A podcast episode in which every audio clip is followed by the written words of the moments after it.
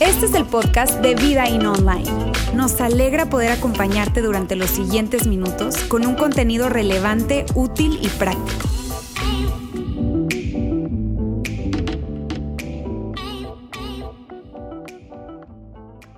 Muy bien, muy buenos días. Gracias a todos por acompañarnos hoy aquí en Vida en nuestro campus Monterrey. Y si esta es la primera vez que tú me ves a mí, eh, déjame no suponer que todo el mundo me conoce. Yo soy Alejandro Mendoza y formo parte de este equipo increíble que hace posible eh, que la iglesia que somos sea y ocurra cada fin de semana. Tengo la oportunidad de ser parte de ese equipo desde hace algunos años y de tiempo en tiempo, eh, pues Lauro me permite estar aquí. Así que gracias, Lauro, eh, que es el pastor del campus Monterrey.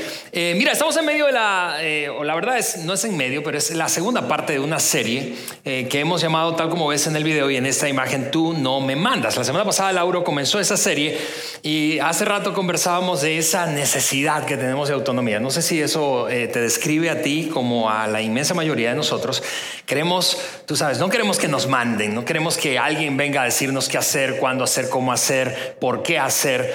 Y eso toca una fibra, eh, si te pareces, a la inmensa mayoría, una fibra muy, muy, muy, muy profunda de eh, nosotros como seres humanos.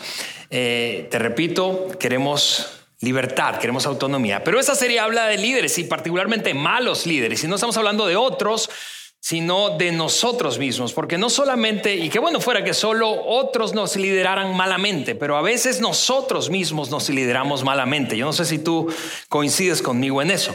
Nos lideramos malamente y cuando digo eso me refiero a nuestras emociones. Les damos rienda suelta a lo que está en nuestro interior y eso nos mete en problemas, nos mete en atoros relacionales, en dificultades, en consecuencias y en arrepentimientos. Mirando hacia atrás pensamos, Ah, ¿cómo se me ocurrió hacer eso? ¿Por qué dije que sí? ¿Por qué le di rienda suelta a mi enojo, a mi ira? ¿O por qué permití que mi culpa me llevara hasta ese punto? Y, y lo que hemos, nos hemos propuesto a lo largo de la serie es, luego de la introducción de la semana pasada, abordar una emoción a la vez que puede liderarnos de una manera muy mala y, te repito, producir grandes arrepentimientos. A mí me gusta mucho, hablando de liderazgo, una frase que usa un hombre llamado Mark Cole. Mark Cole es el, CEO de las empresas de John Maxwell en el mundo entero. Y él dice esto, todos nosotros merecemos ser bien liderados. Quizá alguno esté en desacuerdo y diga, bueno, yo no sé si todo el mundo merece, porque si piensas en América Latina, los líderes que tenemos no son... Bueno, hay un dicho para eso, ¿verdad? Que tenemos los líderes que merecemos. Pero el punto es que todos queremos ser bien liderados. Todos queremos ser bien liderados, pero tenemos muchas veces, te repito, malos líderes internos y que probablemente hemos mordido, nos hemos tragado eh, ese dicho popular que encierra un principio que nos perjudica y es el que dice que haz lo que dicte tu corazón, exactamente. Entonces le damos rienda suelta a nuestra vida emocional y pensamos, bueno, mis emociones me van a llevar al lugar correcto y si esto es lo que estoy sintiendo, esto debe ser bueno, esto debe ser lo correcto, al punto de que convertimos lo emocional en la realidad. Eh, eh, pero nosotros estamos convencidos, no solamente es un argumento de la serie, no solo es el argumento de la serie, sino que en la práctica, la experiencia a ti te dice, creo que como a mí, que las emociones no son buenos líderes. Las emociones no son buenos líderes. Así que, te repito, Laura terminó la semana pasada anticipando lo que iba a ocurrir a partir de hoy, es que vamos a abordar una emoción por domingo. Hoy vamos a comenzar con esta palabra culpa, pero luego vamos a hablar de envidia, ira y vamos a hablar finalmente de temor. Y mira por qué es que nosotros decimos que estos son malos líderes. Porque no es cierto que probablemente, aunque no estés totalmente convencido, si yo te preguntara, ¿Has conocido a alguien que dándole rienda, rienda suelta a su culpa, tú sabes, volviéndose un tanto neurótico, se convierta en una mejor persona? ¿O alguien que impulsado por sus temores se haya convertido en, una, en un mejor esposo, esposa? ¿O alguien quien pues habiéndole pues soltado, ¿verdad? Las riendas a su ira, tenga un mejor matrimonio. No, no, conocemos nadie que liderado por sus emociones y por estas cuatro en particular, que son muy comunes, sea una mejor persona de lo que era antes. Así que Vamos a hablar hoy de culpa. Ese es el enfoque del mensaje de hoy. Ahora, cuando piensas en esta palabra, probablemente no pensamos mucho en esta palabra porque es una emoción muy incómoda, ¿no es cierto? Es decir, ¿quién, ¿cuántos de nosotros hemos tenido conversaciones para, como para revelar que nos sentimos culpables. Probablemente tú dices, sí, yo las he tenido y son sumamente incómodas. A veces muchos de nosotros lo que hacemos es enterrar la culpa. Pero el punto es que esta es una emoción, ¿no es cierto? Sentimos culpa y es una emoción asociada con haber hecho algo malo o haberle hecho mal a alguien. Y reconocer eso es necesario para avanzar. Esta es una emoción, te repito, asociada con, vamos a poner esa frase aquí, con reconocer que hemos hecho algo malo. Ahora, déjame tomar los siguientes minutos como para hurgar un poco en tu pasado. Aquí es donde este mensaje se pone tenso, ¿verdad?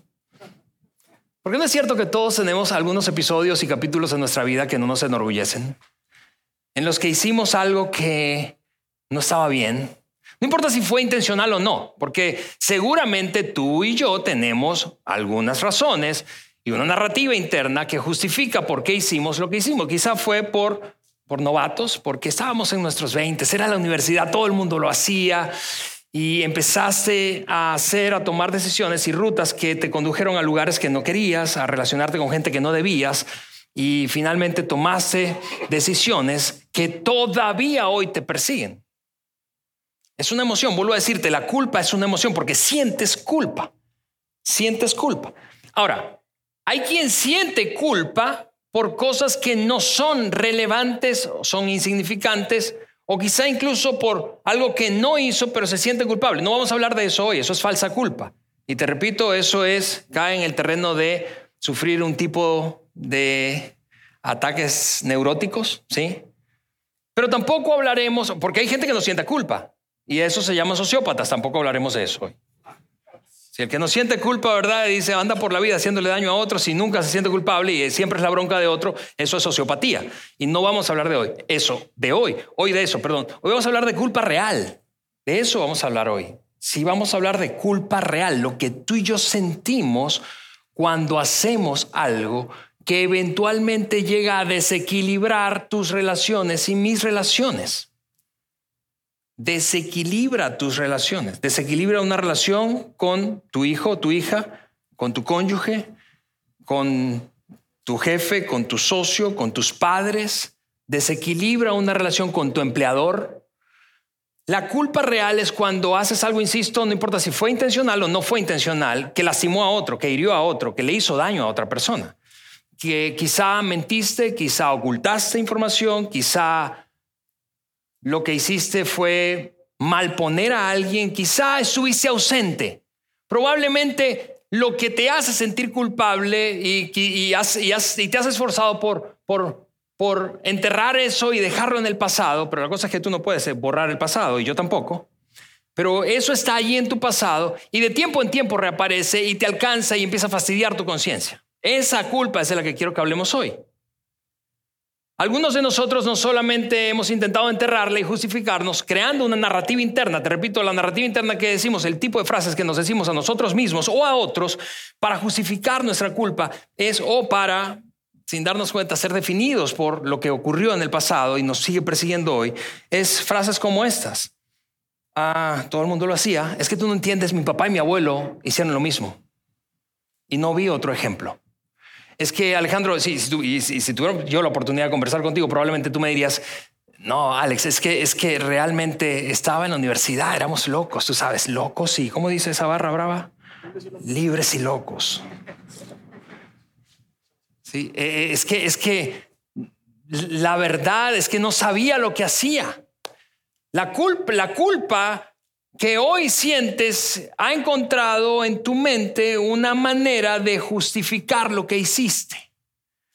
Y eso también me pasa a mí. O algunos hoy están, no, no, no están con su narrativa interior tratando de justificar lo que hicieron, negando lo que hicieron, sino que están siendo definidos o definidas por eso que ocurrió. Así que te sientes miserable y, sientes que nunca vas a poder regresar aquello que le robaste a esa persona.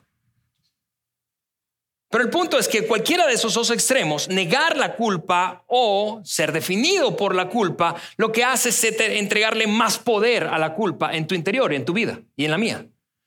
Cuando niegas culpa, o cuando eres definido por ella, entonces la empoderas. Véngame, Andrés. Tú puedes. Andrés es, mi hijo que está aquí, pero Andrés también es, la llave con la que estoy haciendo hoy el mensaje. Esa, esa relación que se establece cuando hacemos algo malo a alguien o a algunas personas y que genera la incomodidad interna de tener que justificarlo para poder sentirnos mejor. ¿No es cierto que como para mitigar la culpa, esa es una frase que usamos, para mitigar la culpa, para atenuar el malestar? Encontramos razones, encontramos razones. Tú has encontrado razones. Yo no necesito conocer tu historia para saber, para saber eso. Y yo he encontrado razones. Lo que pasa es que tú no conoces mi historia y, yo te daría la razón, pero el punto es que internamente la dinámica es exactamente la misma. Encuentras razones para justificar tu culpa o la culpa te persigue y no has sabido cómo lidiar con ella al punto de que te sientes miserable. Sientes incluso que no te podrías perdonar nunca eso a ti mismo o a ti misma, ¿no es cierto? Porque la culpa, entonces cuando la niego o cuando permito que me defina, la empodero y se convierte en mi líder y en un muy mal líder, en mi jefe. Y entonces, en lugar de vivir en libertad, internamente estamos desequilibrados, porque la relación que se establece cuando nos metemos en broncas, haciendo cosas, te repito, intencional o sin intención, a otros que, les, que le hacen daño, es de tipo deuda-deudor.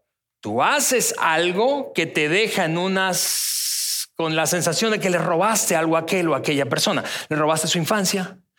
Le robaste su infancia porque no estuviste presente. Le robaste su infancia porque quizá lo disciplinaste mucho más duramente de lo que debiste. Le robaste su, infancia porque fuiste demasiado permisivo, permisiva y no lo disciplinaste cuando debiste hacerlo. Le robaste el matrimonio porque le fuiste infiel. le robaste probablemente dinero porque ocultaste información que era importante, relevante para ese momento. Y, yo sé que estoy fastidiando tu conciencia, está bien, estoy revolviendo eh, eh, eh, allí en tu interior cosas que seguramente no quieres estar trayendo a tu memoria constantemente. Y por eso te repito, la culpa es una emoción sumamente incómoda. Pero el punto es que si nosotros no lidiamos saludablemente con la culpa, termina la culpa liderando nuestro comportamiento.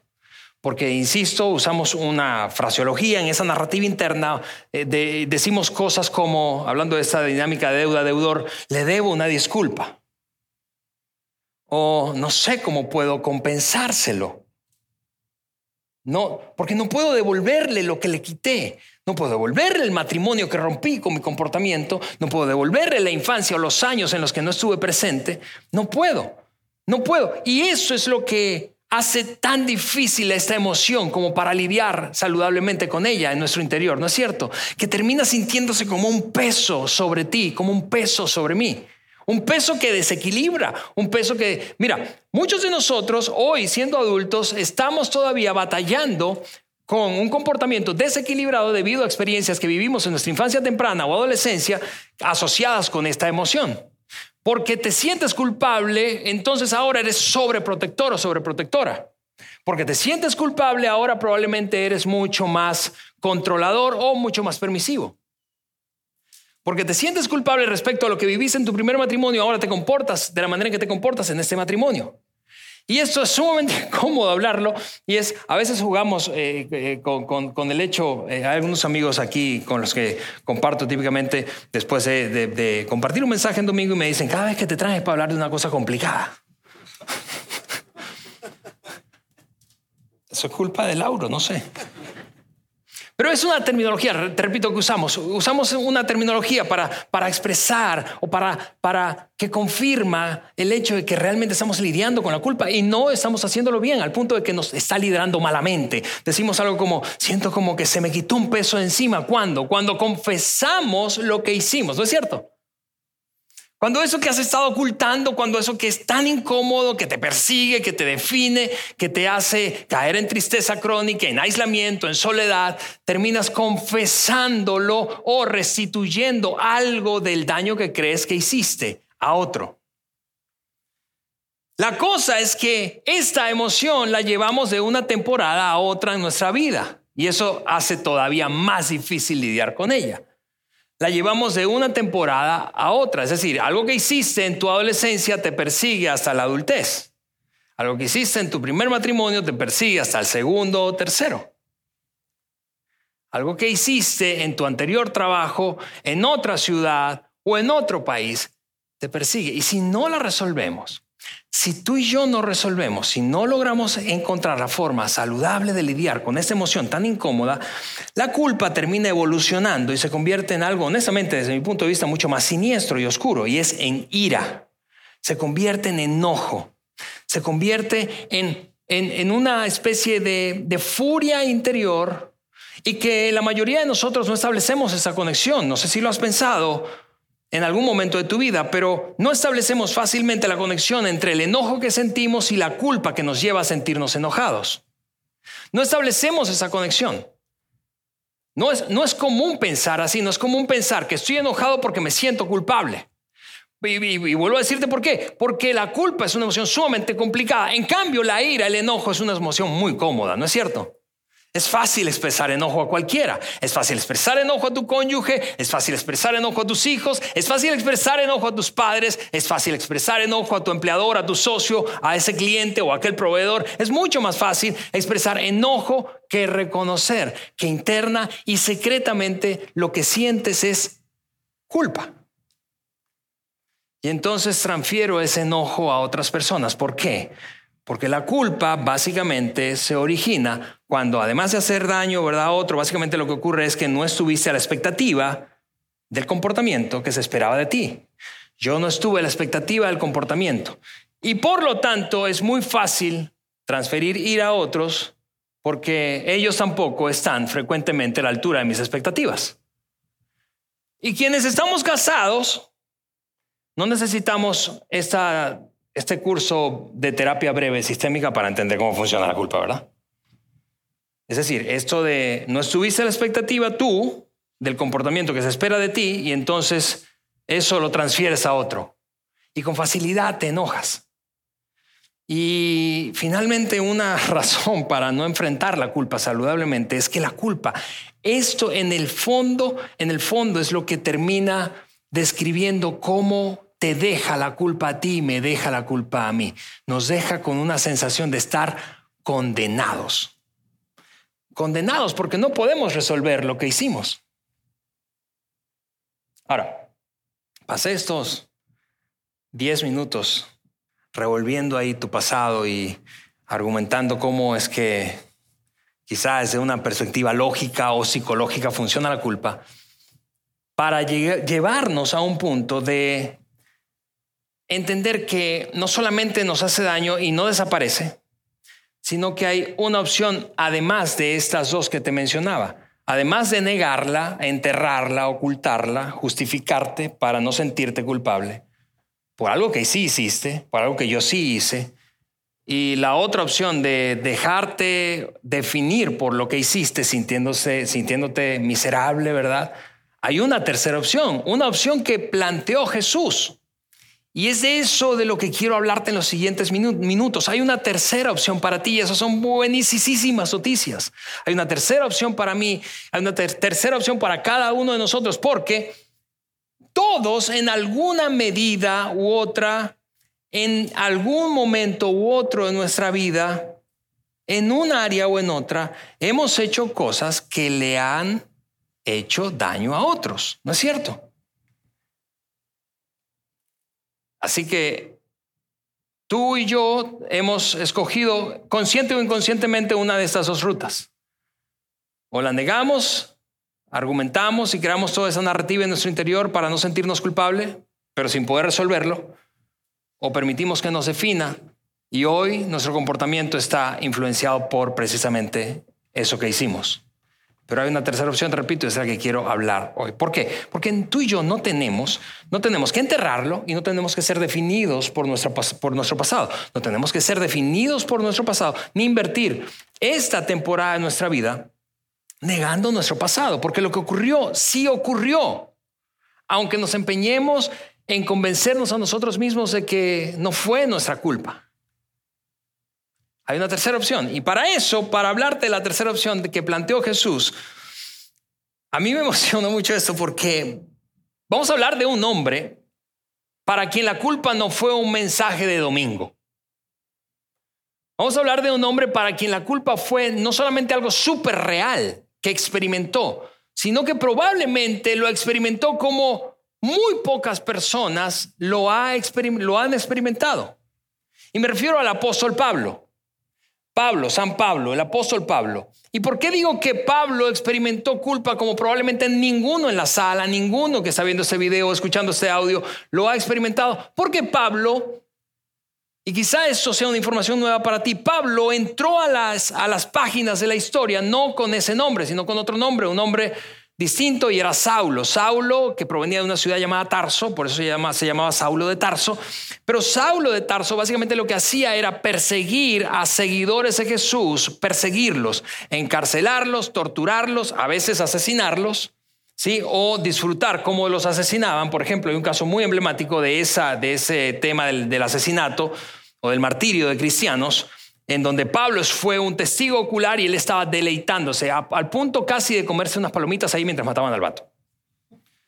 Y el, nombre de ese asesinato o, asesinado, perdón, fue Esteban.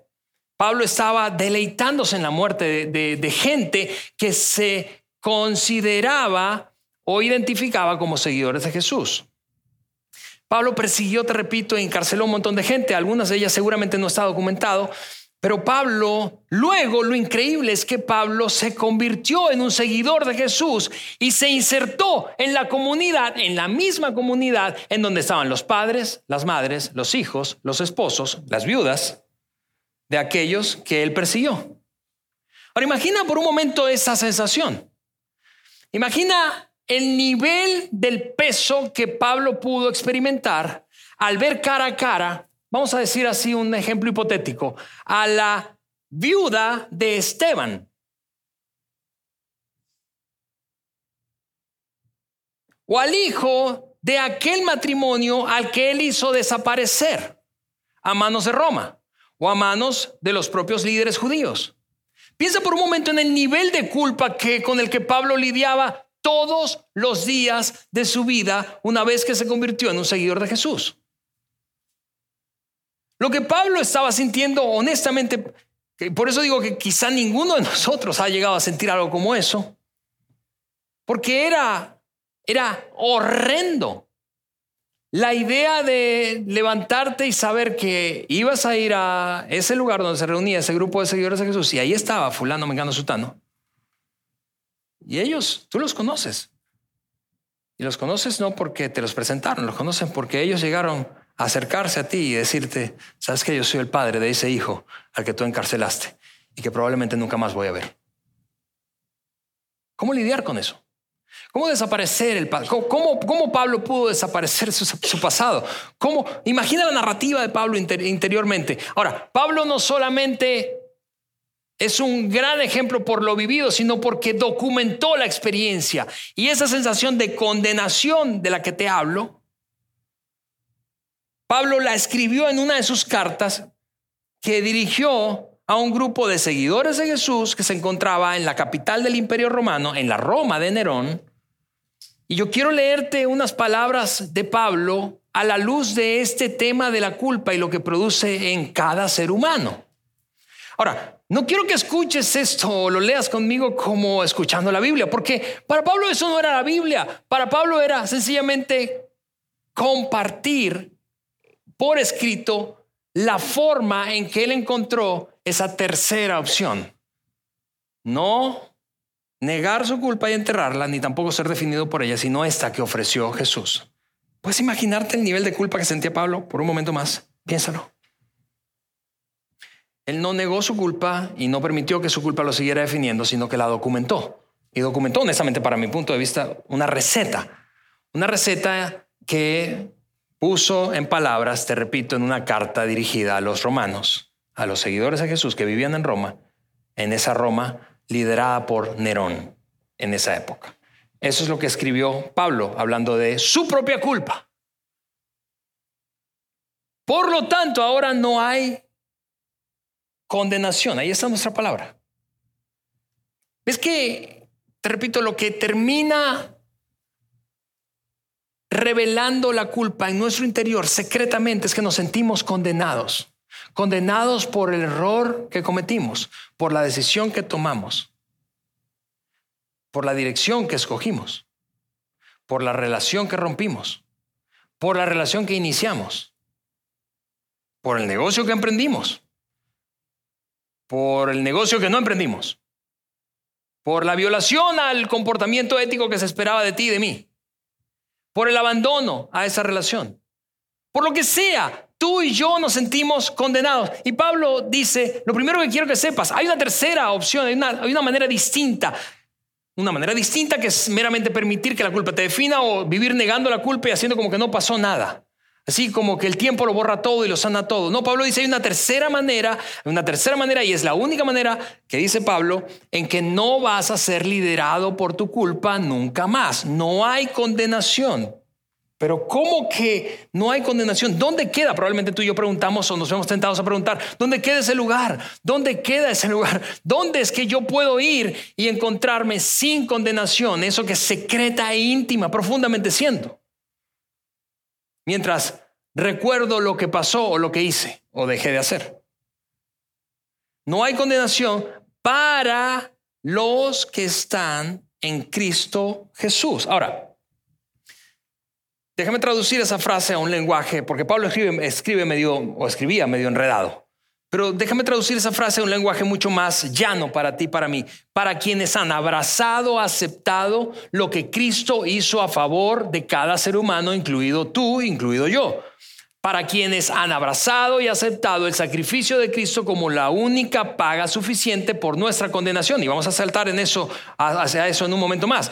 Pero Pablo dice, no hay condenación para los que están en Cristo Jesús. ¿Y por qué? ¿Por qué es que no hay condenación? Pablo lo explica enseguida y eso es lo que agrega. Porque la ley del Espíritu de vida en Cristo te da te ha libertado de la ley del pecado y de la muerte. Y básicamente, eh, en medio de esta verborrea de Pablo, voy a decirlo así, hay, una ley diferente, hay una ley diferente que a través de la cual Dios opera cuando se trata de librarte y librarme de esta emoción tan perjudicial, tan oscura, tan secreta. Hay una ley diferente. Las leyes, las leyes en las que tú y yo interactuamos en el mundo entero, no importa si son leyes escritas, federales, eh, eh, municipales, estatales, leyes matrimoniales, las leyes de la dinámica entre una relación y otra, aunque esté o no esté escrito, básicamente lo que nos comunican es lo siguiente, ¿hasta qué punto tú y yo podemos llegar? ¿Hasta qué punto tú y yo podemos llegar de manera que no experimentemos consecuencias? Las leyes funcionan así, hasta aquí puedes llegar y una vez que traspasas ese límite vas a experimentar consecuencias. Pablo dice, hay una ley diferente, hay una ley diferente, hay una ley diferente y que Dios vino a hacerla valer a través del sacrificio y la entrega voluntaria de su Hijo. Hay una ley diferente y es la única salida para que dejemos de ser gobernados por la culpa, liderados por la culpa, enterrándola o empoderándola al punto de definir quiénes somos para que la ley deje de ser tu jefe, porque la ley se vuelve tu jefe, mi jefe, mi líder, cuando cuando nosotros entonces operamos bajo las normas y leyes de este mundo. Es decir, en nuestro interior pensamos, así funciona, la regué y no hay manera y siempre estaré condenado. Por eso es que has visto tú o conoces historias de gente en su lecho de muerte llamando a hijos que abandonaron, porque la culpa los persiguió hasta que tuvieron más de 60, 70, 80 años. Y nunca pudieron perdonarse. Pablo dice, te voy a decir cómo, cómo, porque el cómo es lo interesante aquí. Sí, está bien, eh, Pablo, eso está lindo desde una perspectiva muy filosófica y acá tú sabes como a 10 mil pies de altura, pero dime cómo, cómo en la práctica yo puedo dejar de ser liderado por la culpa. Pablo dice, te voy a explicar cómo y entonces agrega lo siguiente, lo que la ley no podía hacer, porque la ley, insisto, lo que hace es definir cuán lejos puedes llegar sin experimentar consecuencias. En cambio, lo que la ley no podía hacer, no puede restaurar, la ley no puede restaurarte, ley no me puede restaurar a mí. No importa, insisto, de cuál tipo de ley estemos hablando. El descubrimiento de Pablo es, es enorme porque dice lo que la ley no podía resolver, entonces Dios lo resolvió. Dios lo resolvió como así. Pablo escribe, al enviar a su Hijo, quien vivió con la misma vida con la que todo ser humano peca, con tu misma vida exactamente igual que tú, lo envió como una ofrenda para pagar el pecado por el que tú y yo éramos culpables. Ahora, Cristo no era culpable y tú y yo sabemos eso, aunque jamás hayamos leído nada de la Biblia, tú y yo sabemos eso por intuición, por cultura popular, por las películas, por, el catecismo, por la escuela dominical. Tú y yo sabemos la descripción que se hace y se ha hecho históricamente de Cristo es que no era culpable. Y entonces, a pesar de que no era culpable, ocupó tu lugar y ocupó mi lugar, recibiendo lo que exactamente tú y yo merecíamos o merecemos cada vez que cometemos algo que hace daño a otra persona. Condenación. Condenación. Condenación divina, autocondenación, esa que tú experimentas bastante y yo experimento bastante. Autocondenación Condenación total, toda la condenación, Cristo la llevó sobre sí. Y esto fue un acto magistral de Dios porque satisfizo el requerimiento de la ley que alguien fuera condenado por haber hecho mal a otros, pero al mismo tiempo nos liberó porque la muerte de un inocente es lo que lo único que podía satisfacer la norma. Cristo siendo inocente murió. Y cuando a Pablo le cayó ese 20, dijo, ya no tengo que vivir negando que hice lo que hice. Ya no tengo que ocultar y justificarme detrás de un montón de argumentos religiosos, teológicos o sociales o políticos. Ya no tengo que, que, que, seguir justificando mi comportamiento porque realmente yo soy culpable, era culpable, sigo siendo culpable. En otras palabras, porque yo sé que eso puede parecer medio enredado lo de Pablo, pero es como si Dios estuviera diciendo a Pablo y a cada ser humano por extensión, tráeme tu culpa. Vamos, no ocultes el hecho de que la regaste, porque yo sé que la regaste y tú sabes que la regaste. Así que deja de justificarte y reconoce que la regaste. Es culpable. Tú eres culpable, yo soy culpable. Es como si Pablo estuviera diciéndole a cada creyente, a cada seguidor de Jesús en esa Roma y por extensión a ti y a mí, tú eres culpable, yo soy culpable. No, no, no usemos más excusas. La regaste. Yo la regué.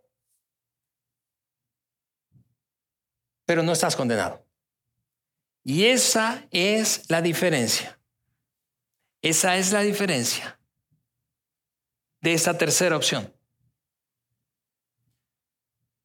Opción número uno, te la repito, negar la culpa. Eso no resuelve nada. Y yo sé que lo has intentado. Opción número dos, opción número dos, dejarte definir por tu culpa. Y eso te hace sentir mucho más miserable.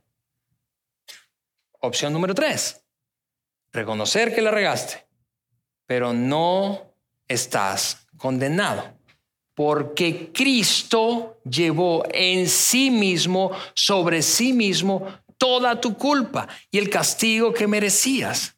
Eso hace, amigos, yo no sé si te has detenido a pensarlo en algunos momentos de tu vida, pero hace al cristianismo una opción única. Y voy a explicarte por qué.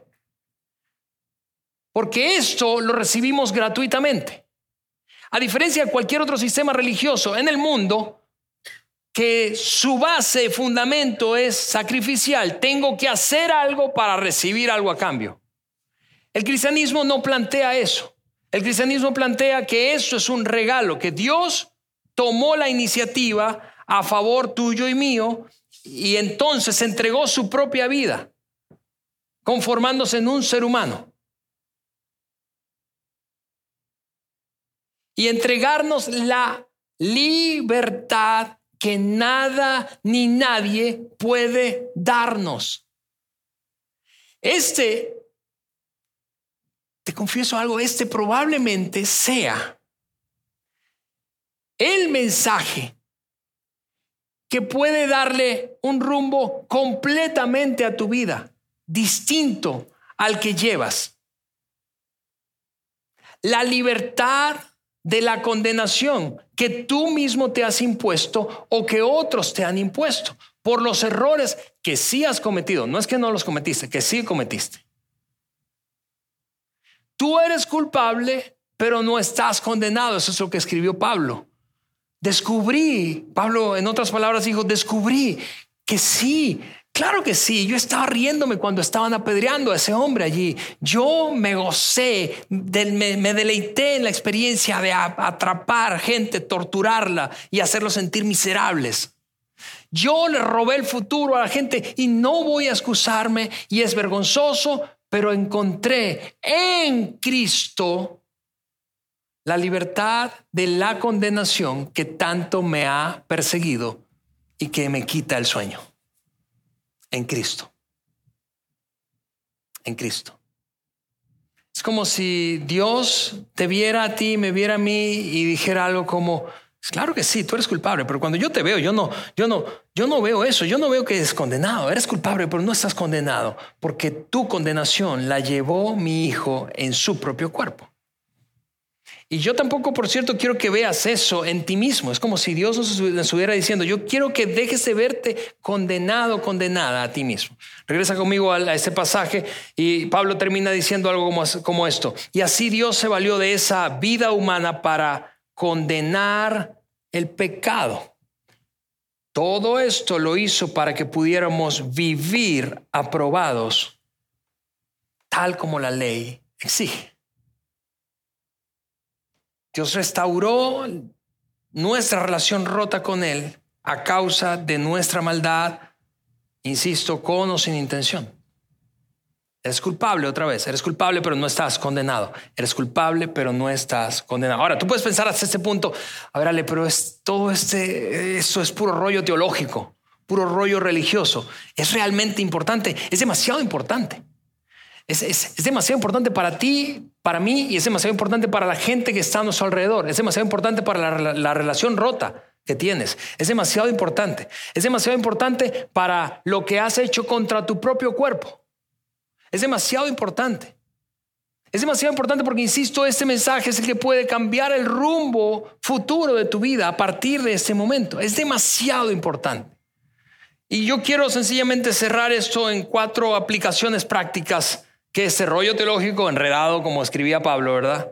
Algún día quizá tengamos la oportunidad de ver a Pablo en el cielo y decirle, Pablo, ¿por qué escribías tan enredado? Pero la cosa es, la cosa es que esto tiene cuatro, cuatro aplicaciones prácticas para ti y para mí cuando se trata de lidiar con esa culpa para que no se convierta en nuestro jefe, en nuestro líder.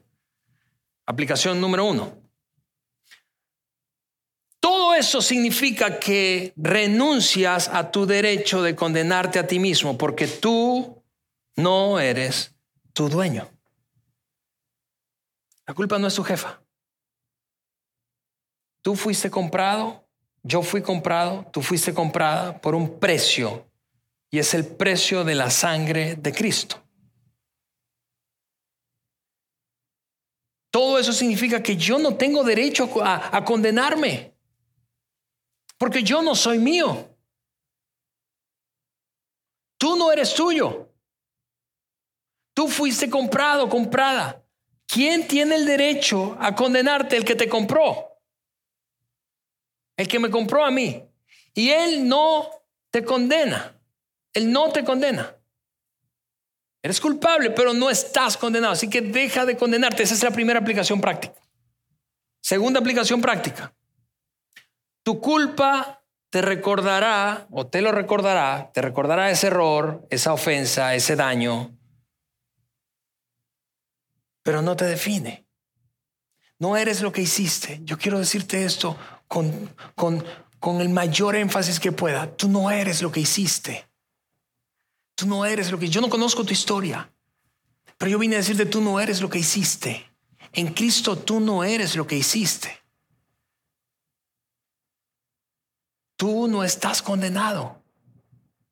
Tú no eres, no tienes por qué seguir viviendo autolatigándote. No tienes por qué seguir sintiéndote miserable. Sí, eso pasó. Sí, claro que lo hiciste, pero no estás condenado. No eres, no tienes por qué seguir siendo aquello.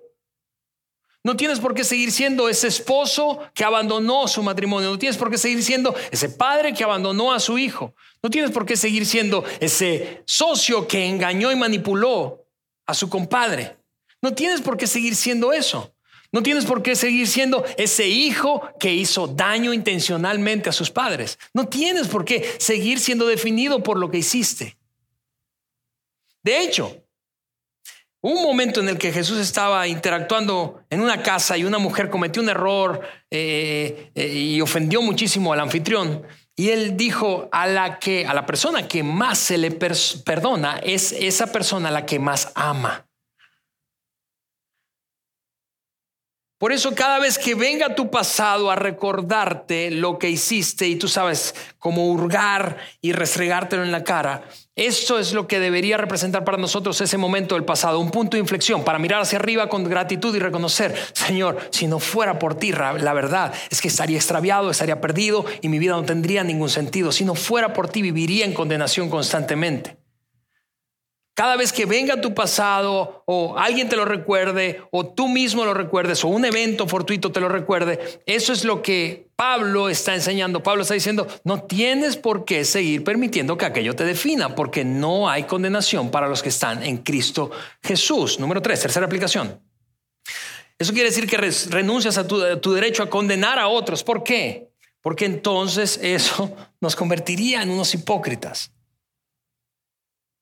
Mira, eso es lo que yo sé de mí. Mientras más prejuicioso yo soy con otros, mientras más aire de superioridad yo descubro que tengo, porque creo que soy mejor en cierto sentido u otro respecto a otras personas, eso es lo que yo he descubierto. Menos consciente soy yo de mi propio pecado.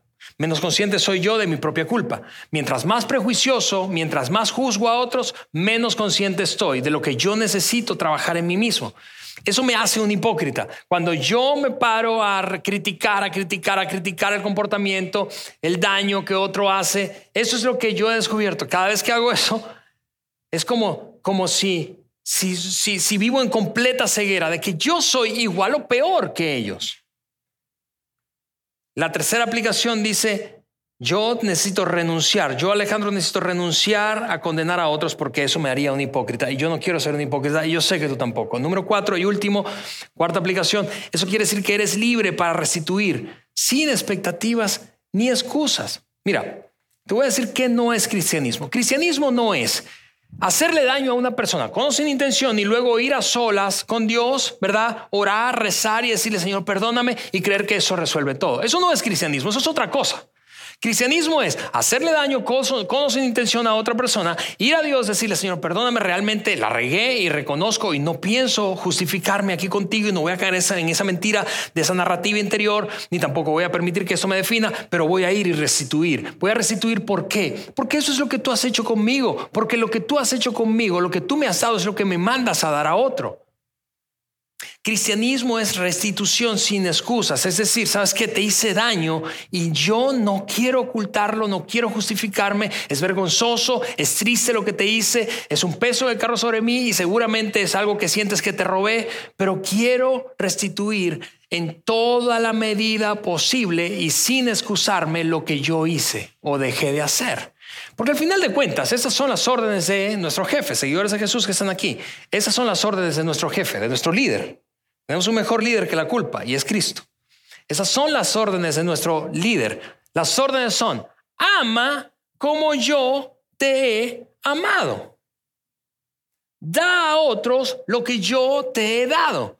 No te di condenación, no des condenación, no oculté lo que estaba pasando, no le puse, tú sabes, una curita, un band-aid para, como para disimular que no pasaba nada. No, tenías una herida grave y yo te sané y te recibí y aquí estoy con los brazos abiertos, así que haz con otros lo que yo he hecho por ti. Ahora, esta es mi oración. En un momento más yo quiero orar. por cada uno de nosotros, porque yo creo que esta es una emoción que, con la que todos cargamos en cierta medida.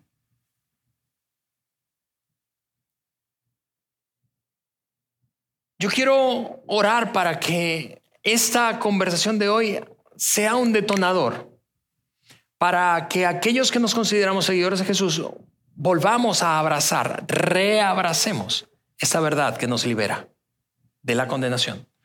Y para aquellos que hoy están aquí, sabes, dicen, yo no me considero un seguidor de Jesús, puedan decir algo como, bueno, yo no sé si entendí todo ese rollo de Pablo y pero algo sí sé, yo quiero dejar sentirme condenado. Yo quiero orar para que hoy sea ese día en que des un paso para abrazar el sacrificio de Cristo a tu favor. Porque es, honestamente, la única opción de que la culpa no te gobierne. Pero antes de hacer eso, yo le voy a pedir a la banda que se vaya acomodando porque vamos a terminar cantando una canción. Eh, eh, no, no hacemos esto cada domingo, pero, pero creímos que era oportuno. Porque la letra de esta canción, yo quiero que la conviertas en una oración para ti, honestamente. Es, habla de, de quién eres, de tu identidad, de mi identidad. Y mientras cantamos esta canción, quiero que recuerdes, tú no eres lo que hiciste. No eres lo que hiciste. En Cristo no tiene por qué ser así. Así que habiendo dicho eso, permíteme guiarte en una oración. Ahí con tus ojos cerrados voy a pedirte gentilmente para que no te distraigas, que cierres tus ojos y, y me permites orar. Yo quiero allí en la voz, en voz baja, que tú puedas, si eres un seguidor de Jesús, tú puedas en principio decirle, dile eso, dile Señor. Hoy, probablemente como hacía tiempo no revisité esos momentos en mi vida en los que cometí errores, hice daño a otros y me siento avergonzado. Y quizás sin darme cuenta he caído en una narrativa, Señor, para autoconvencerme de que no pasó nada, de que no fue mi culpa, pero sí lo fue. Pero Señor, yo quiero hoy abrazar las palabras de Pablo como un hombre que sabe lo que yo siento o que supo lo que yo siento. Me siento culpable. Pero abrazo tu regalo y tu sacrificio otra vez para recordar que hoy no hay condenación, Señor, para mí. Quizá tu caso es que has estado dejándote definir por la culpa y eso se ha convertido en ira y has caído en una espiral descendiente. Tú dile eso al Señor, dile Señor, yo quiero ser libre de una vez por todas de esto. Porque sigue afectándome y sigue afectando mis relaciones más cercanas. Hoy quiero mirar a los ojos a la culpa y decirle, tú no eres mi jefa, yo tengo un mejor jefe. Uno que pagó con su propia vida el precio de mi condenación. Y si tú estás aquí, tú no eres un seguidor de Jesús, dile esto. Yo anhelaría que tú le dijeras eso. Dile, Dios mío, te recibo a ti como el único capaz de juzgarme y el único capaz de liberarme. Te entrego mi vida y te entrego mi corazón.